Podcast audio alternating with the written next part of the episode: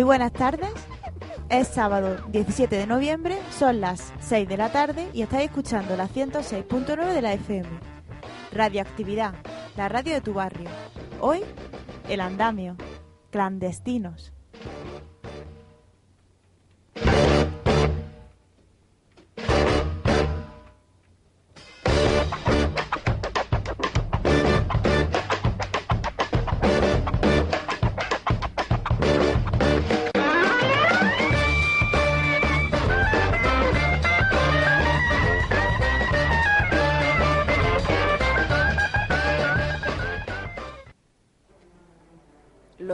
Inmigrantes son personas, no mercancía. La Policía Nacional continúa haciendo redadas caza inmigrantes en todas las ciudades españolas, a cualquier hora del día, en las plazas públicas, estaciones de metro, bus, en los comedores y centros de Cáritas. Los que no tengan la documentación exigida serán deportados, multados entre 500 y 10.000 euros. Bonita forma de recaudación a costa de los más pobres. O detenidos en los modernos campos de concentración españoles conocidos como CIES, Centro de Internamiento de Extranjeros. Los inmigrantes son tratados por el gobierno del PSOE como mercancía. Los inmigrantes han hecho aumentar nuestro Producto Interior Bruto un 50% en los últimos años, aportando a las arcas públicas unos 5.000 millones de euros netos al año, pero sin embargo cobran un 40% menos y sufren el triple de accidentes laborales. Los inmigrantes son tratados por el gobierno del PSOE como animales. Son transportados de unas ciudades a otras en vehículos policiales que no cumplen la normativa reglamentaria ni para el transporte de animales. Son tratados por el gobierno del PSOE como esclavos. No hay libertad real de expresión, de asociación, de movimiento para los sin papeles. Señor Rubalcaba, como ministro de Interior es usted responsable directo de este trato indigno. ¿Buscará a última hora lavar su imagen para conseguir el voto inmigrante? Hola, muy buenas tardes. Estamos aquí en el andamio. Había escuchado un audio que teníamos de bueno de un grupo que, que lo grabó del partido Saín y, y bueno está un poco desactualizado como podéis haber escuchado no pero pero bueno creemos que, que, que sigue siendo la realidad actualmente. Estamos aquí en el estudio estamos Sara y yo. Hola Sara qué tal hola muy buenas tardes. Y tenemos por ahí ya sabéis en el esquipe tenemos a Alfredo. Hola Alfredo. Hola, buenas, buenos días, buenas tardes. y tenemos a una compañera que ya que hemos tenido siempre, pero ha estado pues no en directo, ¿no? Y ahora sí que la vamos a tener aquí. Hola, Arancha, ¿cómo estás? Hola, muy bien. Nos alegramos mucho de contar contigo aquí. y, yo también de estar aquí. Muy bien. Bueno, hoy en el programa, nuestro programa se titula El, el emigrante, el clandestino, clandestino, perdón. Y, y vamos a tener pues varias entrevistas de, de personas inmigrantes, de amigos, de compañeros, de ciudadanos que están aquí en Granada ahora mismo y, vamos a hablar con ellos. También vamos a tener una pequeña historia de, de otra persona también extranjera y vamos también a contar con algunas noticias sobre la pasada huelga general del 14 de noviembre y también sobre algunos datos sobre el tema de inmigración. ¿Vale? También tendremos nuestra condición obrera con un poco ¿sabías qué? Y, y nada más, canciones relacionadas con el tema. Y si queréis alguna cosilla, decir alguna cosilla más, Alfredo, Arancha. Nada, muy contento de que tratemos un tema tan importante de la cuestión laboral como es el de la migración o de la inmigración. Muy bien. Bueno, pues nada, uh, vamos a dejar con una pequeña cortinilla y ahora dejamos con Alfredo y las noticias.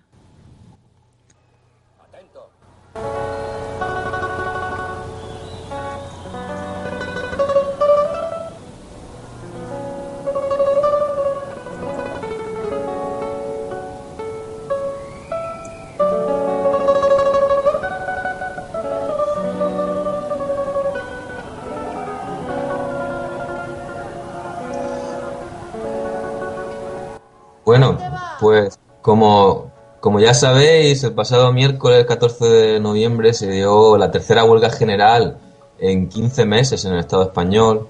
Es la segunda que sufre o disfruta el gobierno de Rajoy.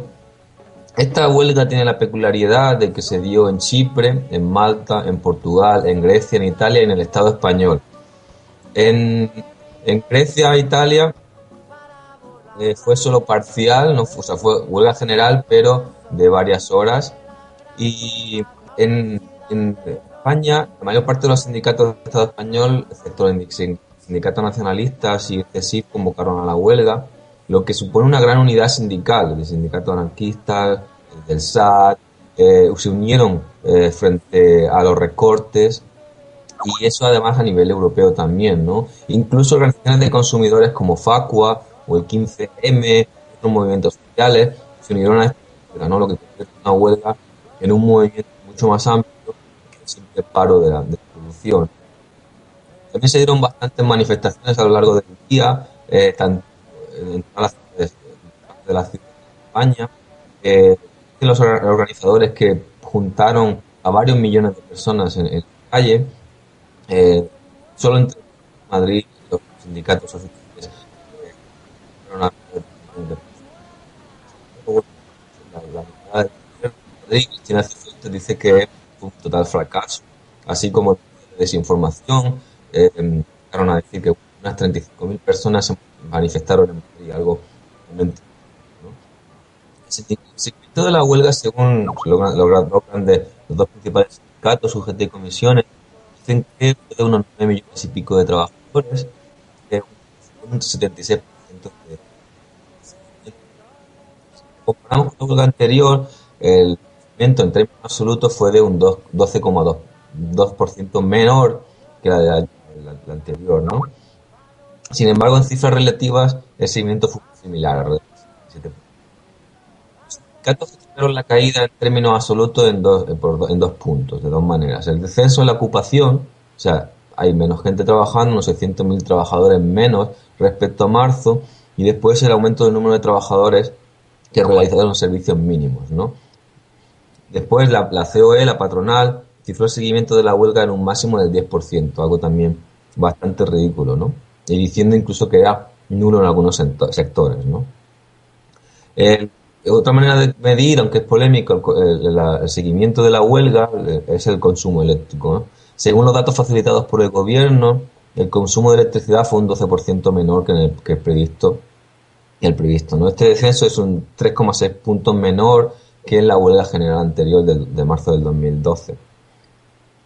Según la metodología utilizada por economistas frente a la crisis para estimar la variación del consumo de electricidad imputable a la actividad producida durante la huelga con respecto del que tiene lugar otro día, la huelga supuso un descenso de este consumo del entorno del 60%. Bastante interesante. Ahí podéis verlo en Economistas frente a la crisis. Como ya sucedió en la huelga del 2010 en España, numerosos usuarios han, denunciado que las, muchos ayuntamientos en muchas ciudades para así manipular el consumo. Otra de las cuestiones que hay que señalar en, la huelga fue la violencia. En, España la, huelga terminó con 142 detenciones y 74 heridos, entre los que destaca un niño de 13 años al que se le abrió la cabeza en Tarragona, un hombre en Murcia, al que las imágenes muestran cómo hasta tres policías lo apalean y lo patean brutalmente, está ingresado, tienen que esperar que la inflamación de la cara se para, para reconstruírsela. Después una mujer en Barcelona perdió un ojo por, por esas nuevas pistolas de, que utilizan los Mossos. Eh, bueno, diferentes vídeos, eh, como ya no, por desgracia no estamos eh, familiarizando, eh, muestran escenas de brutalidad policial que nos llevan a tiempos pues cada vez menos, menos remotos. ¿no? Como decía, la huelga fue, en general fue en Europa, fue europea, en Portugal también hubo detenidos, en, Italia también hubo detenidos. Eh, y bueno, un poco yo lo dejaría aquí, ¿no? Es algo que tenemos que hablar en el futuro sobre la violencia eh, en las instituciones y sobre la brutalidad policial. Totalmente de acuerdo, Alfredo. Bueno, te agradecemos mucho todos los datos que nos has pasado. Eh, la pena es que en algunos momentos te hemos perdido un poco, pero bueno, La idea general nos ha quedado clara y si te parece te vamos a dejar con un tema de celtas cortos, el inmigrante, y luego nos volvemos a hablar. Muy bien.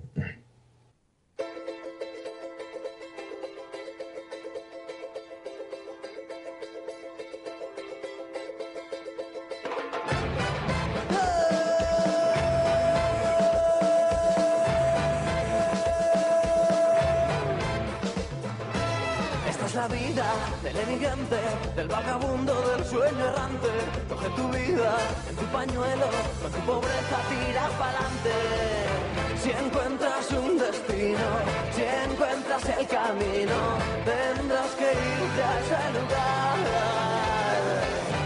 El polvo del camino cubre tu rostro, amigo, con tu miseria ese lugar.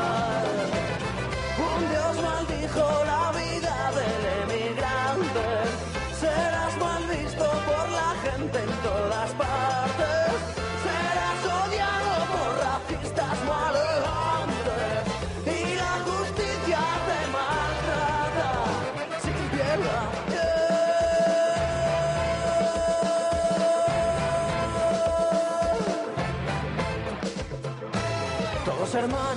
todos farsantes, hacen mentiras con las verdades. Buscas trabajo y tienes hambre, pero no hay sitio para el emigrante. Si encuentras un destino, si encuentras el camino,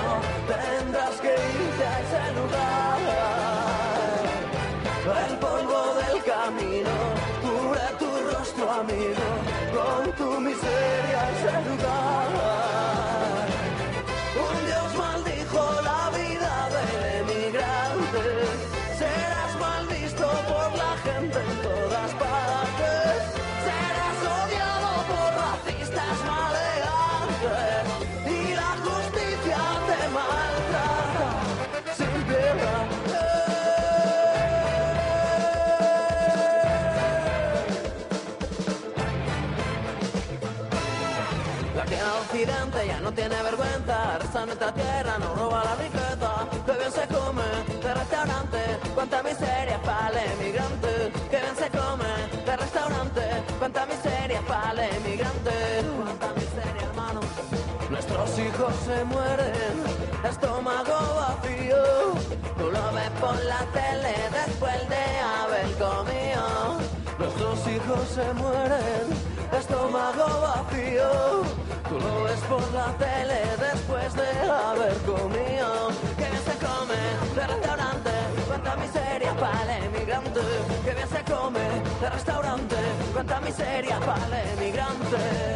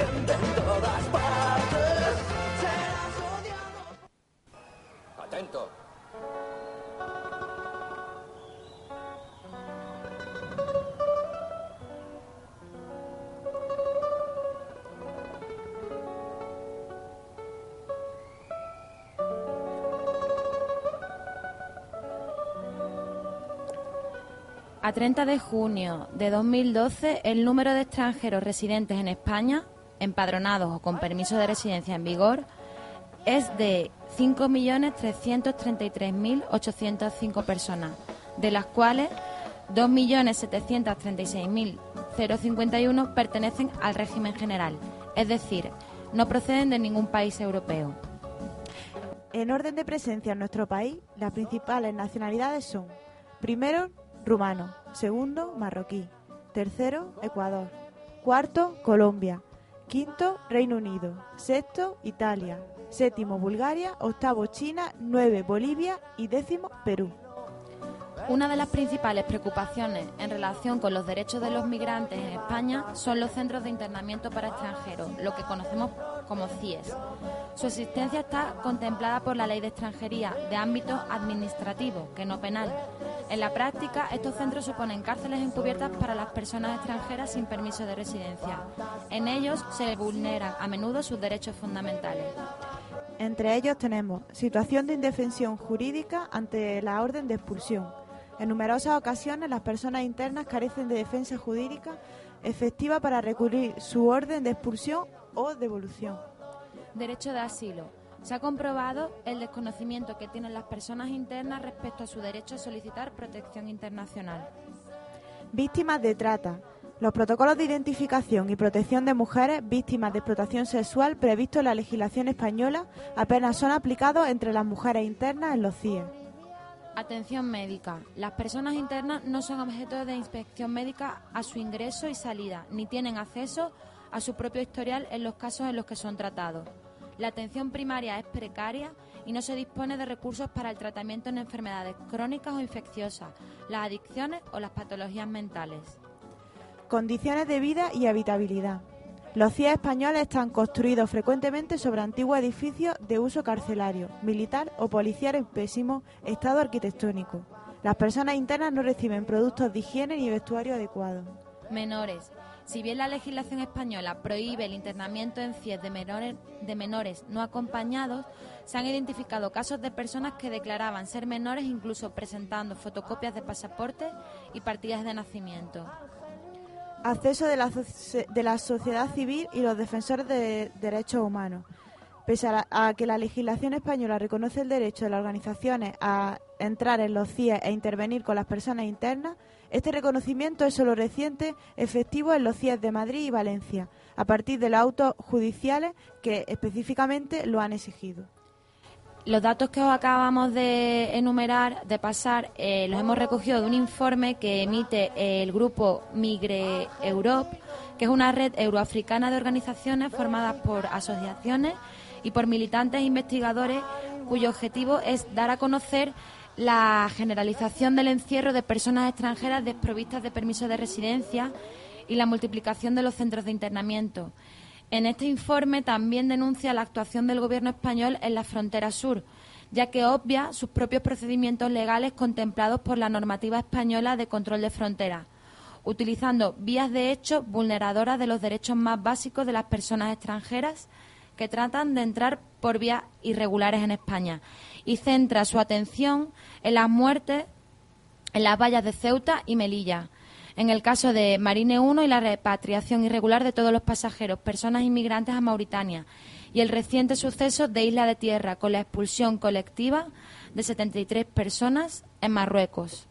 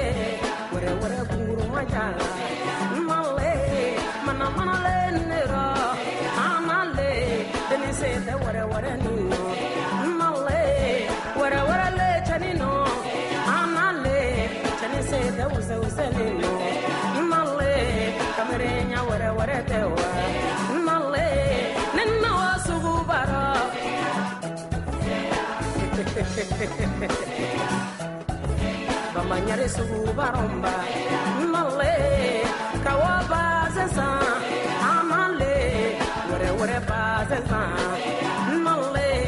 mitadi kaladonna ma wɛrɛ wɛrɛ kaladonna ma asanga bazenin don n ka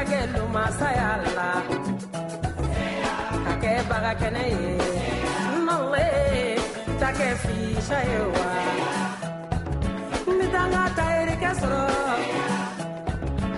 tayiri bubakari sɔrɔ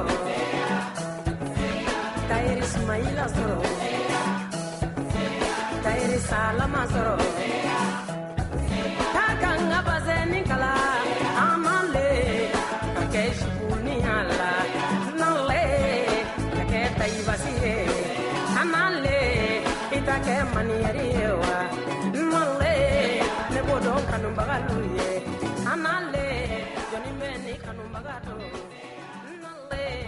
Bueno, seguimos aquí en el andamio, en la 106.9 FM, Radioactividad, la radio de tu barrio. Y bueno, como comentábamos al principio, hoy queríamos retratar eh, pues la vida de las personas, de los trabajadores extranjeros que intentan ganarse la vida en España. Y para ello os hemos preparado una serie de entrevistas. Eh, vamos a empezar con Abdul. La entrevista eh, la grabamos ayer porque, bueno, él es de Siria, vive en Churriana de la Vega con, con algunos familiares y trabaja en Calle Elvira, en una tienda de chaguarma. Eh, bueno, donde os puedo asegurar personalmente que hacen el mejor falafel del mundo. Em, bueno, eh, grabamos la entrevista porque como trabaja todas las tardes y noches, pues le- es imposible mm, acudir al estudio. Así que él mismo nos cuenta eh, qué hace en Granada. Hola, yo soy Abd al-Salam Kadkad, soy de nacionalidad de Siria, vengo de una ciudad que se llama Hama y llevo ocho años y medio aquí en España y pues nada, yo tengo mi familia aquí, tengo mi hermana, mi cuñado, mi sobrino, ahora también mi madre. Trabajando, pues he venido a buscar a otra vida mejor, va a cambiar, pues así. ¿Y dónde trabaja Abdul? Yo trabajo en una tienda de comida de bar y bar, como bocadillo, de hamburguesería, de, de kebab, de estas cosas. ¿Y por qué decidiste venir a España y no a otro país de Europa, por ejemplo? Mm, Por eso yo, yo te he dicho que como tengo mi hermana, tengo familia aquí, pues será más fácil de si te vas a otro país. Es mejor que tú conoces a alguien que te- o te vas a otro sitio que no, no conoce a nadie. Por eso. ¿Y fue fácil empezar aquí a trabajar?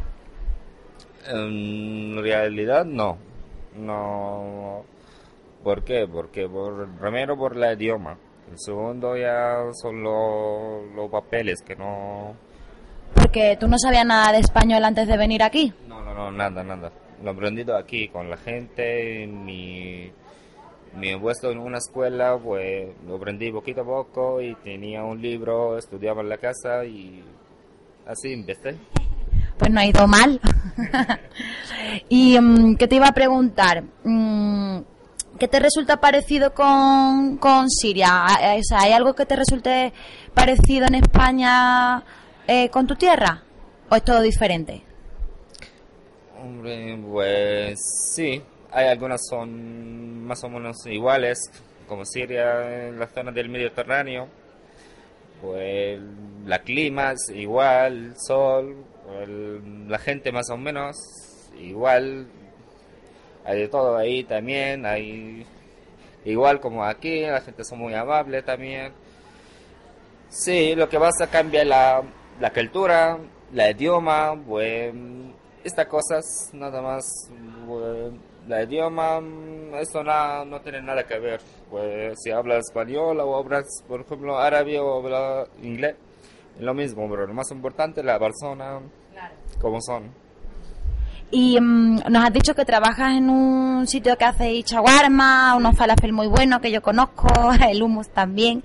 Y mm, tú tienes contrato de trabajo, Abdul. Sí. Sí, y legal no, no hay ningún problema y tengo mi día de descanso, he hecho mi jornada y ningún problema con el trabajo. ¿Y cuánto, desde que llegaste aquí a España, cuánto tiempo tardaste en conseguir eh, los papeles para poder trabajar? Cinco años. Sí. ¡Qué paciencia! Ya. Lo que pasa es que sí, tenía que em, hacer unos cuantos requisitos. Mm, Al final, si tú lo miras, no, no, son, no son muchos. y además la ley es así. Pues mientras que te empadronan el ayuntamiento, tienes que hacer unos cuantos para presentarlo, tienes que hacer un empadronamiento del ayuntamiento, como es el ley a tres años y luego mm, tiempo. Hace falta el tiempo, son más. ¿Y tú crees que si yo quisiera ir a Siria a trabajar sería eh, parecido para mí? O sea, yo también tendría que un montón de papeles o sería fácil. En Siria, no, para, para un extranjero, por ejemplo, mm, es eh, más fácil. Más, más fácil para un extranjero. Pero también te cuesta lo mismo, la idioma, la cultura, pues, pero de, de la cosa de los papeles no, no hay ningún problema ahí. Sí, sí. Y bueno, yo tengo entendido que tú creo que estudiaste en la universidad, ¿no? ¿Qué, qué estudiaste? Economía. Sí, que, me- que tengo mi carrera de economía, pero lo que pasa, como no hay un convenio entre la Unión Europea y los restos de los países que son fuera, pues no me lo convalida, tengo que presentar una cuarta asignatura, son 50 asignaturas más para que hacen un convenio, sí. Lo pregunté en la universidad. ¿Y has intentado buscar trabajo relacionado con tu formación aquí? Mm, En realidad no, porque como ahora está la cosa mm, un poquito mal, pues yo conozco a muchos amigos que son de aquí, que tienen la misma carrera y no tienen trabajo. O yo he preferido trabajar de cualquier cosa, buscar la vida y, y mi carrera me sirve de mi vida personal. O a lo mejor en el futuro, sí, si tengo más tiempo libre, me pongo más a estudiar para hacer el convenio y lo veremos. Bueno, Abdul, pues muchas gracias. Que, mm, ¿Quieres añadir alguna cosa más? No, pues nada. Que hace falta, ¿vale? Vale, un saludo y muchas gracias a todos, ¿eh? Vale. Eh, bueno, desde el andamio queremos agradecerle a Abdul su colaboración en nuestro programa de hoy y como prueba de ello le dedicamos este tema de una famosa cantante de su tierra, Fairuz. Thank you.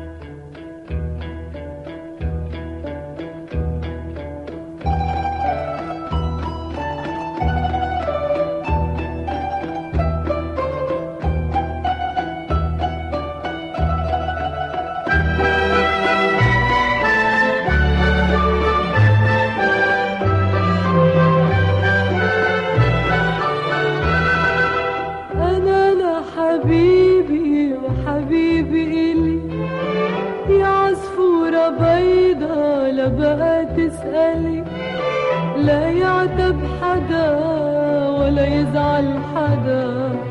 أنا لحبيبي وحبيبي إلي. أنا لحبيبي وحبيبي إلي. يا عصفورة بيضة لا بقى تسألي لا يعتب حدا ولا يزعل حدا. أنا لحبيبي وحبيبي إلي. Y ahora tenemos a Adam, que viene de Senegal y nos va a, contar, nos va a contar un poquito de, de su- de su historia. Me llamo Adam, soy de Senegal. Vine aquí buscando trabajo. Ay, pero regular, ¿no? ¿Regular? Regular, poco cosa. Mm, pero entonces, ¿cuánto tiempo llevas en Granada? Yo llevo a Granada casi seis años. ¿Viniste aquí directamente sí, desde yo Senegal? vine aquí directamente. ¿Y cómo llegaste? Llegaste a Patira. ¿En Patera? En Patera. sí. ¿Hasta dónde? Hasta Tenerife. Tenerife. ¿Y Sí. allí qué pasó? Aquí viene aquí para buscando trabajo, pero ahora trabaja muy difícil. El encontrar trabajo muy difícil. Pero cuando llegaste a Tenerife, ¿qué hiciste? ¿De qué? Pues llegaste a la playa y de la playa, ¿cómo llegaste a Granada? Ah, en avión. En avión. Sí. ¿Pero del gobierno o lo pagaste tú? No sé, pero No viene con... Con la avión, policía. Sí. ¿Y la policía te trae a Granada y dónde te deja? Ah, la policía me acompaña unos autobuses de Granada. ¿Y Me manda unos autobuses de Granada. Después un amigo lleva mucho tiempo aquí, me coge. Y bueno, yo sé que tú ahora estás trabajando, eh, vendes paraguas en la calle cuando llueve y cuando no llueve vendes discos. No, Ese es tu trabajo, ¿no? no. ¿No? Sí, algún día. Si no tengo trabajo, vende esto. Si tengo trabajo, amigo. Porque algún día salí trabajo del campo, me sacando mis papeles. Tengo unos amigos ahí, tienen caballo para trabajar con él. Algún día trabajo con él. Pero si no tengo trabajo, ¿Y tú ya has conseguido los papeles de residencia, Dan? sí, ya lo tengo ya. ¿Y Con cómo lo has conseguido? Mi un amigo tiene campo, tiene dos caballos y un un burro, tiene cortijo. Algún día trabajo con él. ¿Y te ha hecho un contrato? Sí. Pues yo quisiera saber... mm, a ver, ya, si yo quisiera ir a Senegal a trabajar, ¿tú crees que sería igual de difícil para mí allí que para ti aquí? Mm, no sé, No porque sé. ahora, ahora todo lado igual, no Ya. hay trabajo. No. ¿Y tú crees que aquí para otros extranjeros, no sé, para un inglés o para un colombiano, para otro extranjero, es igual de difícil que para ti No, encontrar trabajo? No, igual. Igual. Hay gente senegalesa, hay colombiana, hay española, todo igual. Porque alguien si colombiano si tiene trabajo aquí, alguien senegalés tiene trabajo aquí, alguien español no tiene trabajo aquí. Ya. Este, igual. Bueno, ¿y qué, qué es lo que más te gusta de Granada? Me gusta todo, pero mm, ¿qué pasa que ahora no hay trabajo? Pero a mí, a mí muy, nada, a mí me gusta, me gusta. ¿Te gusta Granada? Sí. ¿Qué pasa que ahora es muy difícil, pero me gusta. Bueno, habéis, acabáis de escuchar la entrevista que hemos tenido esta mañana con Dam. Lo que se escucha de fondo es el diluvio universal que estaba cayendo, que nos hemos puesto en una terracilla y bueno, de- desde luego la grabadora lo ha pillado perfectamente. Bueno, aprovechando que, que Dam es de senegalés, queríamos, bueno, no- en el andamio no queríamos dejar pasar la oportunidad pues para comentaros eh, los incidentes que tuvieron lugar el pasado lunes. Bueno, en realidad mm, esto viene de, de atrás, pero este lunes pasado, el 12 de noviembre, pues hubo una serie de altercados entre Policía Local y Nacional de Granada y ciudadanos de origen senegalés. Así que pasamos a leeros parte del comunicado de prensa que hizo circular el Grupo Migraciones del 15M a raíz de estos incidentes. El sábado 10 de noviembre, Abdullah vendía fundas de móviles en Puerta Real, cuando vio que un grupo de policías se dirigía a identificar a otros manteros. Recogió su material y salió de allí. Sin embargo, fue interceptado por un policía local que iba de paisano, que lo agredió físicamente causándole una herida en la cabeza que requirió puntos. Fue trasladado al hospital, donde familiares y amigos no pudieron acceder por orden de los agentes, los cuales además se negaron negaron el acceso al parte médico. Desde allí fue trasladado a comisaría. Teniendo en cuenta que no es el primer caso de abuso policial que sufren los senegaleses y que es el cuarto de estas características en un mes y medio, los vecinos de origen extranjero se concentraron el pasado 11 de noviembre en el lugar de la agresión para decidir conjuntamente qué hacer frente al caso de Abdullah. Eh, convocaron una concentración en los juzgados de la Caleta a las 5 de ese mismo día para apoyarlo en vista eh, previa al juicio. Acudieron unas 50 personas. Tras la vista, Abdullah fue puesto en libertad, porque claro, él no había hecho nada. Pero los agentes de la Policía Nacional lo detuvieron nuevamente para identificarlo y lo trasladaron a la comisaría de La Palmita para iniciar un proceso de expulsión.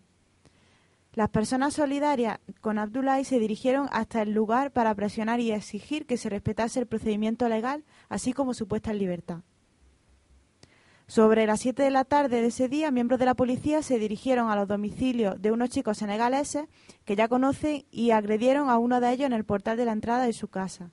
Allí rompieron la puerta de entrada, ordenadores, televisiones, el baño, las mesas, los cristales, entre otros desperfectos que dejaron la casa prácticamente destrozada. Además de que este edificio detuvieron a otros dos vecinos, también senegaleses. Compañeros de la Asociación Pro Derechos Humanos y del Grupo de Migración del 15M se acercaron hasta allí, comprobando los destrozos realizados en las viviendas, el miedo y la frustración que sentían los vecinos, la situación de indefensión de los senegaleses detenidos y la tensión que se vivía en el barrio. El martes 13 tuvo lugar una concentración frente a los juzgados de la cadeta para reclamar una respuesta al caso de Abdullahi y conocer la situación legal, física y emocional en la que se encuentran los otros compañeros. A, mediodía más o menos se conocía la medida cautelar de internamiento que recaía, eh, sobre Abdullahi, según el cual debería ingresar en un, centramiento- en un centro de internamiento para extranjeros, un CIE, a pesar de los documentos presentados por el abogado para demostrar su arraigo. El Grupo de Migración del 15M de Granada, el mismo que suscribe esta carta, convocó el miércoles 14 una concentración en la puerta de los juzgados de la Caleta para acompañar a los vecinos detenidos. También hoy se ha tenido una reunión del Foro por la Inmigración, eh, Foro de los Inmigrantes, también para ver un poco cómo se va a coordinar toda la gente que está trabajando el tema de la inmigración en Granada para poder, pues, un poco acompañar este proceso y, y ver cómo, pues, no sé, qué hacer, ¿no? Ante esto, ¿no? Vale, Y nada. pues si os parece bien, eh, le vamos a dedicar un pequeño tema de un cantante senegalés que se llama Josundur, a Dan por haber colaborado con nosotros y a los compañeros detenidos y bueno, esperamos que todo se solucione de la mejor manera posible. Ahí va eso.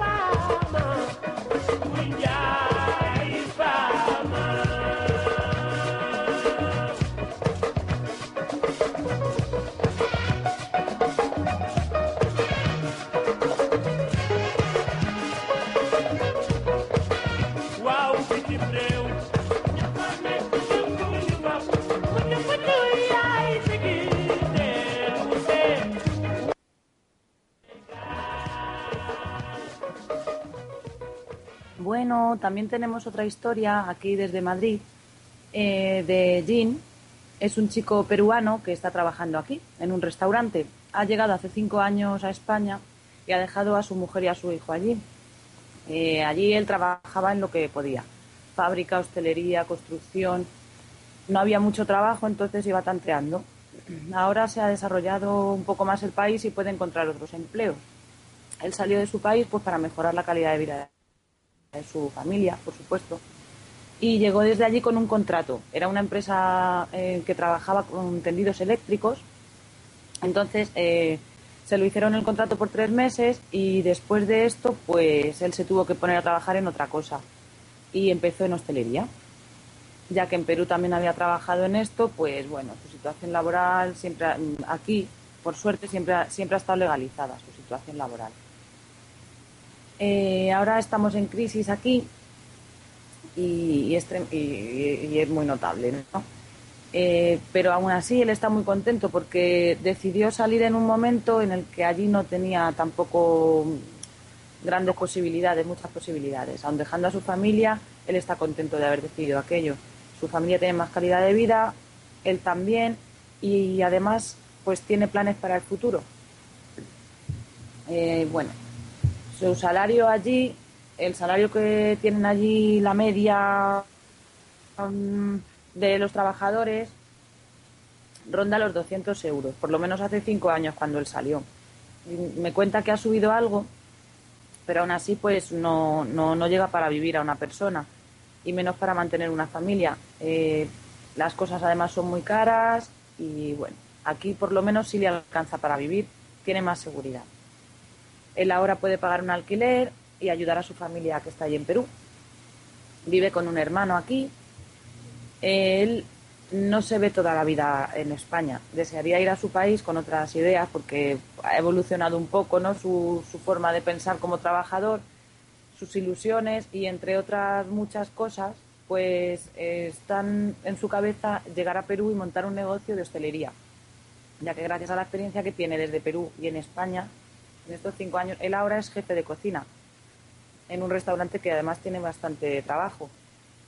Se ve con fuerzas para montar un negocio allí y bueno, esperemos que pronto pues, pues pueda, pueda volver allí con su hijo y su mujer y consiga, consiga estas cositas. A él le hubiera gustado estudiar arquitectura, por ejemplo, ¿no? Le preguntaba yo.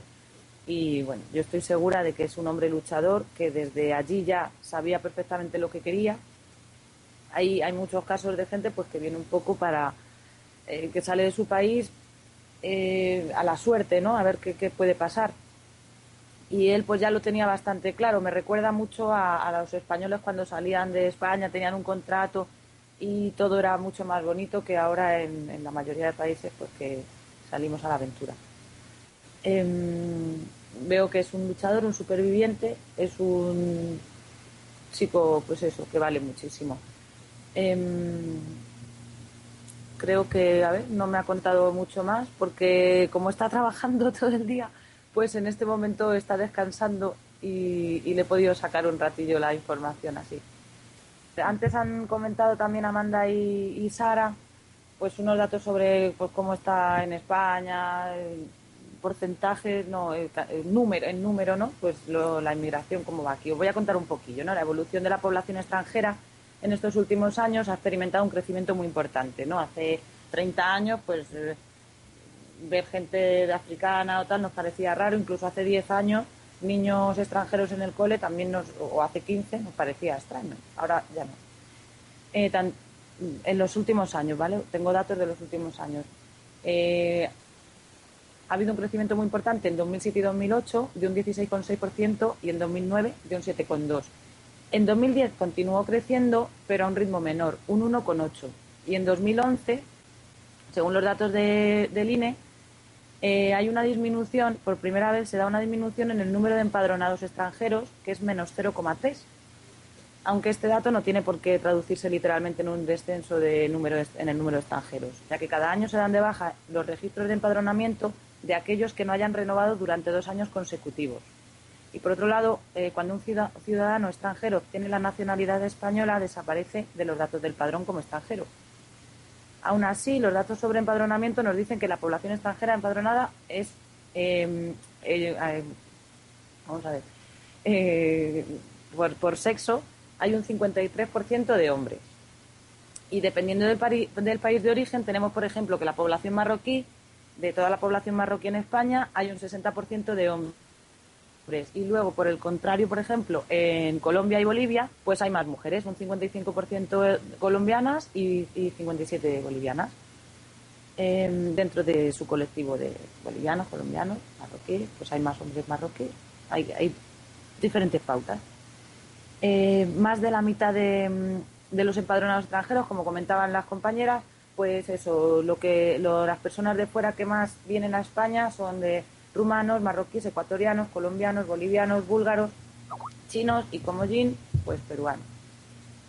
Eh, luego, por ejemplo, eh, de todos los de todos los inmigrantes que hay, vale, eh, de todos los inmigrantes que hay, pues, por ejemplo, otro dato importante, un 30%, 30,6% proviene de países latinoamericanos.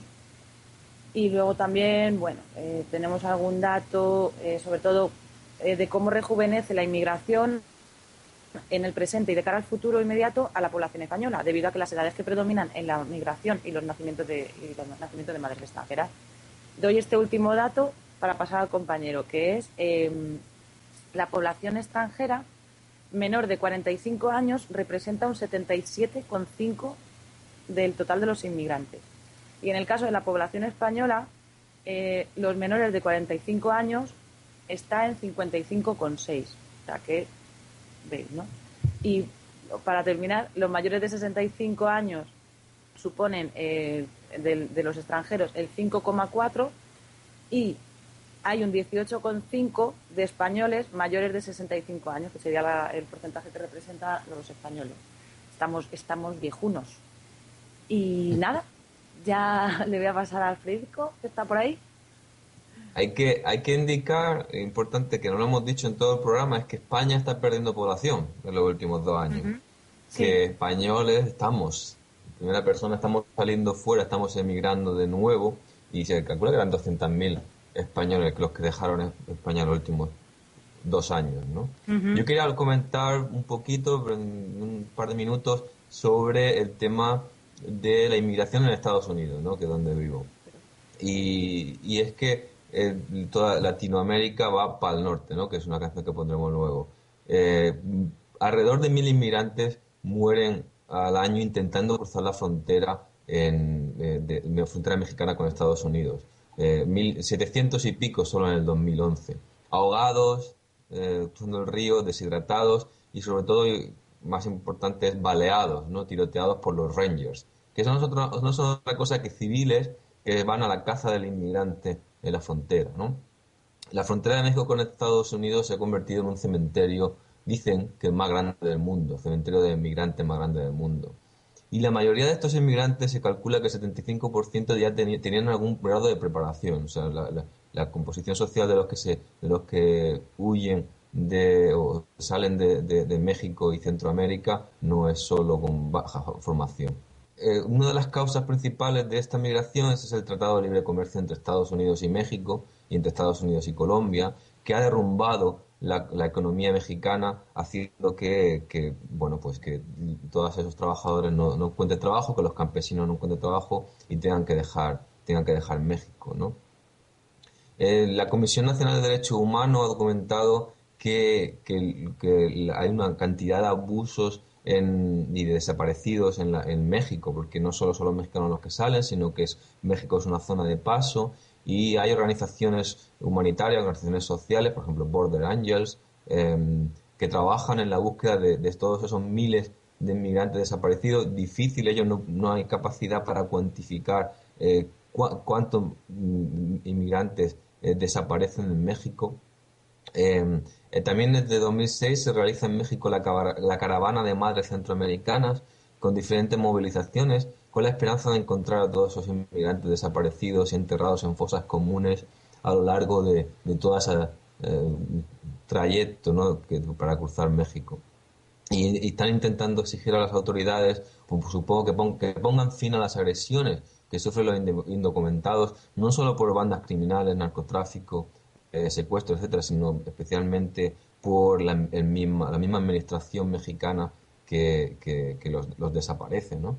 Hay que decir que Estados Unidos es un país migrante, ¿no? Por per se, por definición, por su historia, que su origen es, extranjero y que, bueno, gran porcentaje de su población es de hecho descendiente incluso de inmigrantes forzados, ¿no? De los esclavos.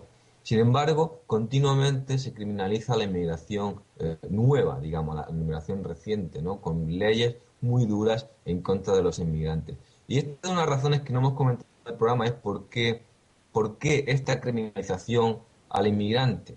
Una de las razones principales es que al criminalizar a la persona extranjera que viene a trabajar a, a tanto Estados Unidos como Europa, eh, directamente eh, generas una división entre los trabajadores y generas una bajada de los salarios. Los inmigrantes, por su eh, ausencia de derechos al estar criminalizados, pues hace que bajen lo- lo- los salarios, ¿no? Em, como ejemplo, aquí en Estados Unidos, uno de los estados con más, con unas leyes anti-inmigración más duras es en Arizona, donde hay, comento dos cosas, y es que eh, tienen los sheriffs y la, la policía tienen permiso legal para detener eh, a- las personas que conduciendo, por ejemplo, en función de su color de piel y su aspecto. Si tienen aspecto eh, latinoamericano, entonces se les puede detener y directamente son expulsados. Y después al- algo mucho más importante, que es que es delito hacer cualquier tipo de negocio con una persona en situación irregular. O sea, vender, que una tienda le venda algo a un inmigrante o simplemente, y, y mucho más, apoyar a una persona inmigrante irregular, eh, se convierte en delito, lo que la- los, los, los margina y los criminaliza aún más, ¿no? Entonces vamos a poner una canción eh, de un grupo que está convirtiéndose en icono latinoamericano de la resistencia latinoamericana, que es Calle 13. Latinoamérica, su canción Latinoamérica se ha convertido, yo creo que en el himno eh, de resistencia latinoamericana ahora mismo, eh, pero vamos a poner Pal Norte, que habla un poco de la, de la inmigración o de la migración. Una pierna que respiran veneno de serpiente por el camino del viento. Voy soplando aguardiente. El día había comenzado entusiasmado y alegre. Dice, pasaporte. ¿A dónde va por ahí, Juan Hilario? Con esta noche tan fea. ¿Usted no se anima? Mire cómo está el camino. Anegadito. No, hombre, compa. El camino es lo de menos. Lo importante es llegar, bro. Tengo tu antídoto. Pero tiene identidad. Somos idénticos. Aquellos sin avisar. Pero tranquilito.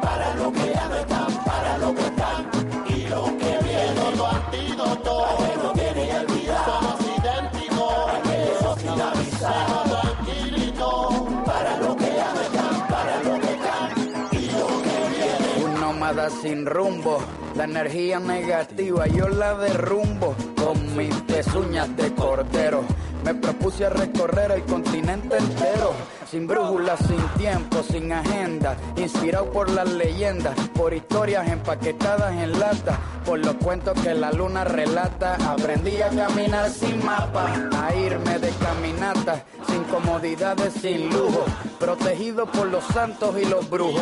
Aprendí a escribir cabronerías en mi libreta y con un mismo idioma sacudir todo el planeta. Aprendí que mi pueblo todavía reza porque las fucking autoridades y la puta realeza todavía se mueven por debajo de la mesa. Aprendí a tragarme la depresión con cerveza. Mi patrono yo lo escupo desde las montañas y con mi propia saliva enveneno su champaña. Enveneno su champaña.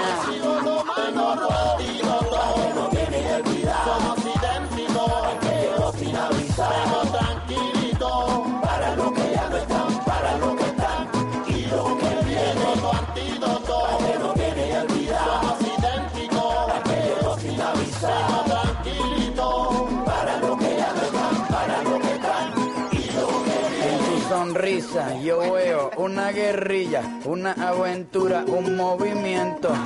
Tu lenguaje, tu acento, yo quiero descubrir lo que ya estaba descubierto. Ser un emigrante, ese es mi deporte. Hoy me voy para el norte sin pasaporte, sin transporte, a pie con las patas, pero no importa, este hombre se hidrata con lo que retratan mis pupilas. Cargo con un par de paisajes en mi mochila, cargo con vitamina de clorofila, cargo con un rosario que me vigila. Sueño con cruzar el meridiano. Resbalando por las cuerdas del 4 de Aureliano y llegarle tempranito, temprano a la orilla. Por el desierto con los pies a la parrilla. Vamos por debajo de la tierra, como las ardillas. Yo voy a cruzar la muralla. Yo soy un intruso con identidad de recluso. Y por eso me convierto en. Bueno, qué canción más movida, la de Calle 13, un gran grupo. Y nada, tenemos que ir dejando, querido público, queridos oyentes. ¿Verdad que sí, compañeros? Ya nos acercamos a la hora de cierre, a las 7 de la tarde. Y bueno, no queríamos irnos sin emplazaros al próximo programa, que será Españoles por el Mundo. Hemos visto gente que viene a España. Lo que vamos a hablar el próximo programa es de la gente de España que se va a otros sitios, ¿no? Que ya lo comenta Alfredo. Y, y bueno, yo me despido aquí. Eh, chicos, al otro lado de las ondas. Buena. Pues, Pues también me despido. También me despido con mi voz de resfriado, eh, y diciendo que bueno que ninguna persona es ilegal. Absolutamente. Bueno, y yo desde aquí, aquí en Madrid se ve muchísima de fuera y muchísimas historias y bueno, todos peleando estamos por aquí, en la capital. Pues si os parece le mandamos un saludo colectivo a nuestra otra compañera Susana, que también nos está escuchando. Y como dice Amanda, a nuestro querido público, recordaros a todos que este- seguís en radioactividad a la 106.9 FM, son casi las 7 de la tarde y hoy es sábado 17. sí, 17 de 17. noviembre. El próximo programa el 1 de diciembre. Y que nos y que nos sigáis en Facebook, el andamio de radioactividad, en radioactividad.blogspot, ¿no? radioactividadgr.blogspot.com. Muy bien, podéis escucharnos por todos lados. Hasta luego. Chao. Adiós.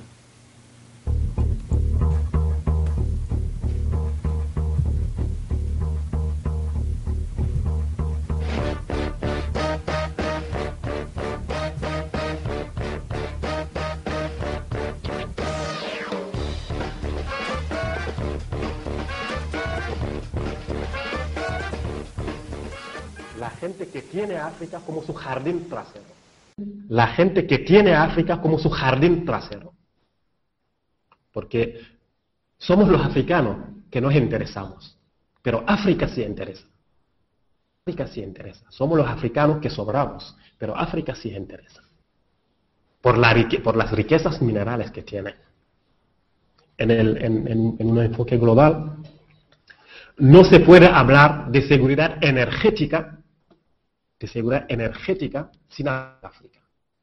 Y de ahí la pelea que se tiene ahí entre ah, estos grandes del mundo, China, Estados Unidos y la Unión Europea, liderado por Francia. O sea, África sí se interesa. ¿Mm? Y los, los africanos cada vez más, cada vez más somos conscientes del papel que estamos jugando en el mundo. Cada vez más. Aunque en Occidente, desgraciadamente, desgraciadamente, se sigue teniendo la idea del negro pobre ignorante. Se sigue teniendo esa idea fascista del negro pobre ignorante. Eso hoy en día no tiene absolutamente nada que ver.